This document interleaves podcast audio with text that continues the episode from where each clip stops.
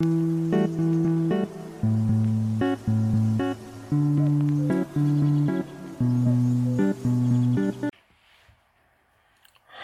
zusammen. Hier ist der Matthias und heute geht es um das Thema der neuen Welt. Außerdem werden wir der Frage nachgehen, ob Gott wirklich homophob ist. Dazu lese ich zunächst aus Offenbarung 21, Vers 1. Dann sah ich einen ganz neuen Himmel und eine völlig neuartige Erde.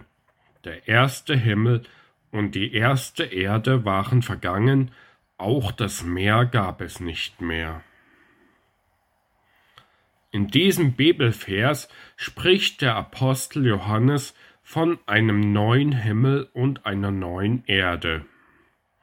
Randy Alcorn, amerikanischer Theologe und Autor des Buches Heaven, meint, das sei gar nicht so schwer zu verstehen.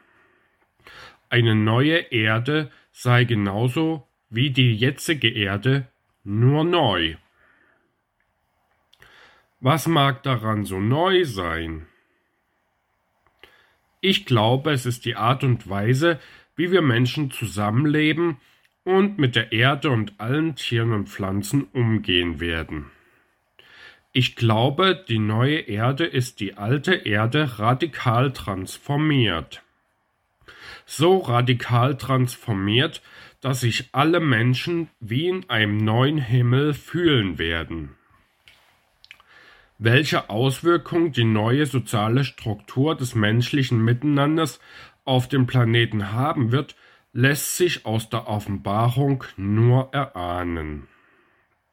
Ich glaube allerdings fest, dass die heutige Erde, der Planet, in die neue Erde transformiert werden wird und als Planet bestehen bleiben wird. Wie soll die Transformation nun ablaufen? Wie soll die neue soziale Struktur aussehen und ablaufen? Bevor wir uns diesen Fragen nähern, möchte ich dir einen kurzen Abriss darüber geben, was bisher passiert ist. Dabei werde ich nur auf die wichtigsten Dinge eingehen können. Zunächst wollen wir aus 1. Mose 1, Vers 1, also der erste Vers in der ganzen Bibel, lesen. Am Anfang schuf Gott Himmel und Erde. Im hebräischen Urtext wird für Gott der Plural verwendet, was darauf hinweist, dass Gott schon immer aus dem Vater, dem Sohn und dem Heiligen Geist bestand. Ein paar Verse weiter lesen wir in 1. Mose 1,27. Da schuf Gott den Menschen nach seinem Bild, er schuf ihn als sein Ebenbild, als Mann und Frau schuf er sie. Gott schuf Mann und Frau in seinem Ebenbild, also muss Gott auch genauso weiblich sein, wie er männlich ist. Darauf werden wir später zurückkommen. Gott gab Mann und Frau die Sexualität, denn er sagt in 1. Mose 1, Vers 28 zu ihnen. Seid fruchtbar und vermehrt euch, füllt die Erde und macht sie euch untertan. Diesen Auftrag hat Gott danach nie widerrufen. Er gilt also in Ewigkeit. Außerdem war Gott sehr zufrieden mit seinem Werk, denn er sah alles an, was er gemacht hatte, und es war tatsächlich sehr gut. Wie wir in 1. Mose 1, Vers 31 nachlesen können. Wie wir alle wissen, blieb es allerdings nicht lange paradiesisch. Die Menschen trennten sich durch den Sündenfall von Gott und Scham kam in ihr Leben. Vor dem Sündenfall schämten sie sich nicht, wie wir in 1. Mose 2, Vers 25 lesen können. Der Mann und seine Frau waren nackt, aber sie schämten sich nicht voreinander. Mit dem Sündenfall aber kam Scham in ihr Leben. Ich lese aus 1. Mose 3, die Verse 6 und 7. Als die Frau nun sah, wie gut von dem Baum zu essen wäre, was für eine Augenweide er war und wie viel Einsicht er versprach, da nahm sie eine Frucht und aß. Sie gab auch ihrem Mann davon, der neben ihr stand. Auch er aß. Da gingen beiden die Augen auf. Sie merkten auf einmal, dass sie nackt waren. Deshalb machten sie sich Lendenschurze aus zusammengehefteten Feigenblättern. Es hätte ihnen egal sein können, denn sie waren ja Mann und Frau die erste Ehe der Weltgeschichte. Doch sie schämten sich voreinander und vor Gott, vor dem sie sich versteckten. In den nächsten Versen heißt es, in 1. Mose 3, Vers 8 bis 10, Am Abend, als es kühler wurde, hörten sie Jahwe Gott durch den Garten gehen. Da versteckten sich der Mann und seine Frau vor Jahwe Gott zwischen den Bäumen. Doch Jahwe Gott rief den Menschen, Wo bist du? Der antwortete, ich hörte dich durch den Garten gehen und bekam Angst, weil ich nackt bin. Deshalb habe ich mich versteckt. Scham ist die Angst vor der Bloßstellung, letztlich die Angst davor, abgelehnt zu werden. Einige Verse später werden sie, aufgrund ihres Ungehorsams Gott gegenüber, aus dem Paradies und damit aus Gottes unmittelbarer Gegenwart verbannt. Wir lesen in 1. Mose 3 die Verse 21 bis 24. Dann begleitete Jahwe Gott Adam und seine Frau mit Gewändern aus Fell und sagte, Nun ist der Mensch wie einer von uns geworden, er erkennt Gut und Böse. Auf keinen Fall darf er jetzt auch noch vom Baum des Lebens essen, um ewig zu leben. Deshalb schickte Jahwe Gott ihn aus dem Garten Eden hinaus. Er sollte den Ackerboden bearbeiten, von dem er genommen war. So vertrieb er den Menschen. Östlich vom Garten Eden stellte er Cherubim auf, dazu eine flammende, umherwirbelnde Klinge, um den Baum zu, um den Weg zum Baum des Lebens zu bewachen. Nicht nur, dass durch den Sündenfall Scham in das Leben der Menschen kam, nein, zur Bedeckung der Scham kam auch der Tod in die Schöpfung. An der Stelle der Tod der Tiere, aus deren Fell Gott Adam und Eva Gewänder machte. Es ist übrigens ein Gnadenakt Gottes gewesen, Adam und Eva aus dem Paradies zu vertreiben. Denn wenn sie auch noch vom Baum des Lebens gegessen hätten, hätten sie ewig mit ihrer Scham leben müssen. Davor hat Gott sie bewahrt. Einige Zeit später wurden die Menschen sehr böse zueinander, so dass Gott beschloss, sie durch eine riesige weltumspannende Flut, die Sintflut, auszulöschen. Die Geschichte von Noah und der Arche kennst du sicher. Wenn nicht, kannst du sie in 1. Mose 6 bis 8 nachlesen. Spannend wird es im Kapitel 9, denn da schließt Gott mit Noah und allen Menschen den Bund, dessen Symbol der Regenbogen ist. Wir lesen in 1. Mose 9 die Verse 8 bis 17. Und dann sagte Gott zu Noah und seinen Söhnen, ich schließe diesen Bund mit euch und euren Nachkommen und auch mit allen Lebewesen bei euch, mit den Vögeln, dem Vieh und allen anderen Tieren der Erde, die mit in der Arche waren und ich sichere euch zu, Nie wieder werde ich das Leben durch eine Wasserflut vernichten. Nie mehr wird eine Flut die Erde zerstören. Dieser Bund zwischen mir und euch gilt jeder kommenden Generation und jedem Lebewesen bei euch.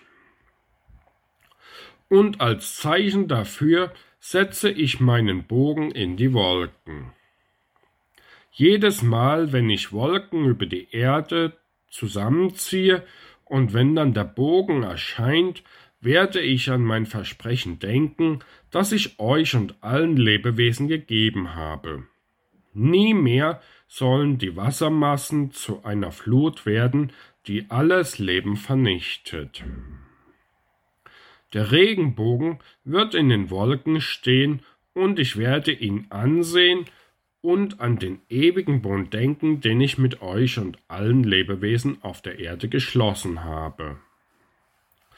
Und dieser Bogen, sagte Gott zu Noah, ist das Zeichen für den gültigen Bund. Dieser Bund besteht noch heute und wird in Ewigkeit Bestand haben. Warum der Regenbogen so wichtig ist, werden wir später noch sehen. Die Zeit lief weiter und Gott schloss einen weiteren Bund mit Abraham. Aus den Nachkommen Abrahams wurde dann das Volk Israel. Über die Jahrhunderte sagten Israels Propheten immer wieder ein Messias voraus. Eine der wohl bekanntesten Stellen dazu steht in Jesaja 9, Vers 5. Denn ein Kind ist uns geboren, ein Sohn ist uns geschenkt. Das wird der künftige Herrscher sein. Und dieser Name gehört zu ihm. Wunderbarer Berater, kraftvoller Gott, Vater der Ewigkeit, Friedensfürst. Dieser Messias sollte die Menschen wieder zurück ins Paradies führen. Er wurde als Jesus Christus von Nazareth um das Jahr Null unserer heutigen Zeitrechnung in Bethlehem von der Jungfrau Maria geboren. Empfangen hatte sie ihn durch den Heiligen Geist. Damit wuchs Jesus von Anfang an in einer Patchwork-Familie auf, denn sein sozialer Vater, Josef, war nicht sein biologischer Vater. Bemerkenswert ist ebenfalls, dass der Heilige Geist auf Hebräisch Ruach weiblich ist. Jesus hatte also im Grunde genommen zwei biologische Mütter und einen sozialen Vater. Seine leiblichen Geschwister waren über ihre gemeinsame Mutter Maria Halbgeschwister. Die inzwischen so weit verbreitete Lebensform der Patchwork-Familie war Jesus also nicht nur vertraut, nein, er wählte sie sogar für sein irdisches Leben. 33 Jahre später starb er qualvoll am Kreuz, um uns von allen Sünden, das sind alle Dinge, die uns von Gott trennen, und von allen Krankheiten zu erlösen und zu heilen. Dazu lesen wir aus Jesaja 53 die Verse 1 bis 10. Wer hat denn unserer Botschaft geglaubt? Und an wem hat sich Jahwes Macht auf diese Weise gezeigt? Wie ein kümmerlicher Spross wuchs er vor ihm auf, wie ein Trieb aus dürrem Boden. Er war weder stattlich noch schön. Er war unansehnlich und er gefiel uns nicht. Er wurde verachtet und alle mieden ihn. Er war voller Schmerzen, mit Leiden vertraut, wie einer, dessen Anblick man nicht mehr erträgt. Er wurde verabscheut und auch wir verachteten ihn. Doch unsere Krankheit, er hat sie getragen. und unsere Schmerzen, er lud sie auf sich. Wir dachten, er wäre von Gott gestraft, von ihm geschlagen und niedergebeugt. Doch man hat ihn durchbohrt wegen unserer Schuld, ihn wegen unserer Sünden gequält. Für unseren Frieden ertrug er den Schmerz, und durch seine Striemen sind wir geheilt. Wie Schafe hatten wir uns alle verirrt, jeder ging seinen eigenen Weg. Doch ihm lud Jahwe unsere ganze Schuld auf. Er wurde misshandelt, doch er, er beugte sich und machte seinen Mund nicht auf. Wie ein Lamm, das zum Schlachten geführt wird, wie ein Schaf, das von den Scherern verstummt, so ertrug er alles ohne Widerspruch. Durch Bedrückung und Gericht wurde er dahingerafft, doch wer von seinen Zeitgenossen dachte darüber nach? Man hat sein Leben auf der Erde ausgelöscht. Die Strafe für die Schuld meines Volkes traf ihn. Bei Gottlosen sollte er liegen im Tod, doch ins Steingrab eines Reichen legte man ihn, weil er kein Unrecht beging und kein unwahres Wort aus seinem Mund kam. Doch Jahwe wollte ihn zerschlagen. Er war es, der ihn leiden ließ. Und wenn er sein Leben als Schuldopfer eingesetzt hat, wird er leben und Nachkommen haben. Durch ihn gelingt der Plan Jahwes. Was ist nun der Plan Jahwes? Die Versöhnung aller Menschen und der ganzen Schöpfung mit sich selbst. Das hat er durch den stellvertretenden Opfertod Jesu erreicht. Durch Jesus ist der Weg zum Vater wieder frei.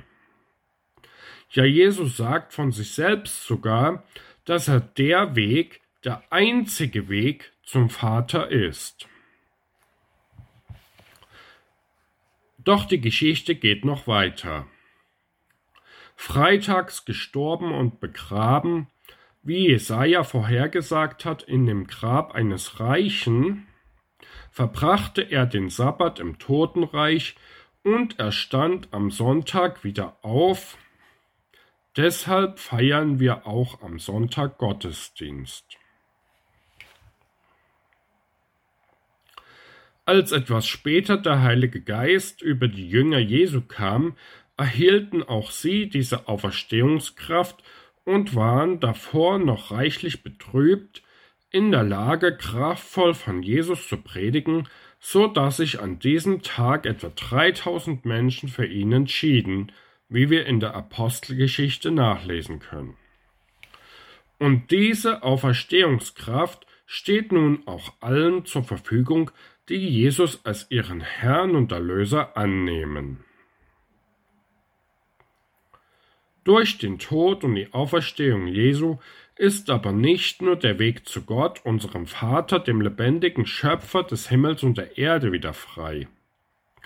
Auch wir Menschen, die wir zu ihm gehören, sind nun alle als Leib und Braut Christi in der Lage, in einem neuen Ehebund miteinander in Einheit zu leben. Dazu lese ich aus 1. Korinther 12, Vers 27. Zusammen seid ihr der Leib von Christus und einzeln genommen Glieder davon. Da wir, alle, die sich zu Christus bekennen, zusammen nun der Leib von Christus sind, sind wir zusammen er. Denn ein Mensch besteht aus Leib bzw. Körper und Geist, seinen Geist, den Heiligen Geist aber, haben wir alle empfangen denn er lässt uns sagen, dass Jesus Christus der Herr ist. Und in 2. Korinther 11, Vers 2b heißt es, Ich habe euch einem einzigen Mann verlobt, nämlich Christus, und ihm will ich euch als unberührte Braut zuführen.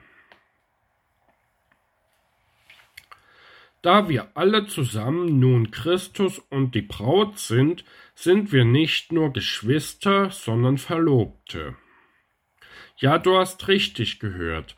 Jede Frau ist auch Teil des Leibes und jeder Mann auch Teil der Braut Christi.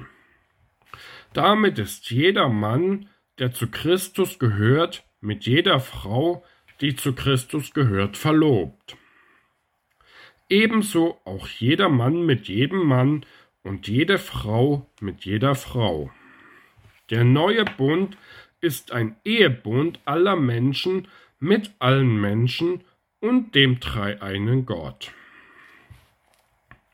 Deshalb ist vor Gott auch jede sexuelle Orientierung, sei es nun homo, hetero oder bisexuell, gleichwertig und gleich gut. Was hindert uns, diesen neuen Ehebund aller Menschen mit allen Menschen voll zu realisieren, liebevoll und dankbar anzunehmen und in aller Einheit Liebe und gegenseitigen Respekt auszuleben? Ich glaube, es sind drei Dinge, die wir überwinden dürfen. Und die Bibel sagt im Neuen Testament, dass wir durch die Auferstehungskraft Jesu mehr als Überwinder sein werden. Das erste ist Angst. Angst ist das komplette Gegenteil von Liebe und solange wir noch Angst haben, sind wir nicht in der perfekten Liebe, zu der Christus uns berufen hat. Das zweite ist Scham, also Angst vor Bloßstellung und Ablehnung. Wie wir gesehen haben, kam Scham durch den Sündenfall in die Herzen der Menschen. Wie wir ebenfalls gesehen haben, hat Jesus den Weg frei zurück ins Paradies durch seinen Kreuzestod gemacht. Nun dürfen wir die Angst und die Scham, die noch in uns ist, durch seine Kraft und die Leitung des Heiligen Geistes überwinden, der uns auch allen Trost geben wird, den wir brauchen, um dieses tiefe Tal zu durchschreiten. Das dritte und letzte, das uns hindert, ist eine mangelnde Fähigkeit zum gesunden göttlichen Umgang mit Konflikten.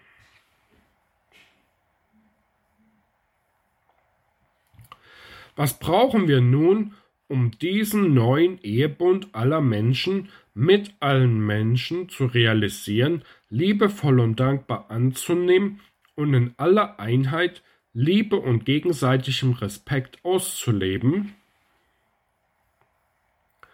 Wir dürfen lernen, unsere Ängste und Scham wahrzunehmen und dann nicht sofort in den Kampf, Flucht oder Erstarrungsmodus zu gehen oder diese uns eigenen Gefühle als vom Satan kommen zu vermeiden und zu verdrängen und dann zu meinen, wir hätten den Feind in die Flucht geschlagen.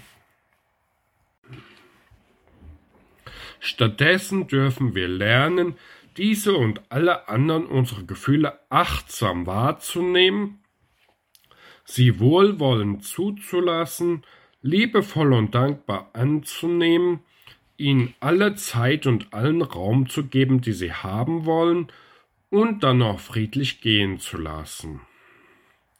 Wir dürfen lernen loszulassen und in den inneren und äußeren Frieden und die Freiheit zu kommen, die uns der Heilige Geist schenken will. In Galater 5, Vers 22 und 23 heißt es, doch die Frucht, die der Geist wachsen lässt, ist Liebe, Freude, Frieden, Geduld, Freundlichkeit, Güte, Treue, Sanftmut und Selbstbeherrschung. Dagegen hat das Gesetz nichts einzuwenden. Und in 2. Korinther 3, Vers 17 heißt es, denn wo der Geist des Herrn ist, da ist Freiheit. Wir dürfen lernen, gesund mit unseren Gefühlen umzugehen, dann kommt alles andere von allein. Und wenn wir wirklich alle Menschen in Einheit, Liebe, gegenseitigem Respekt und Vertrauen miteinander in einem Ehebund leben, dann wird uns das wie eine neue, bunte Erde und ein neuer Himmel vorkommen. Hier nochmal alle neun Symbole im Überblick.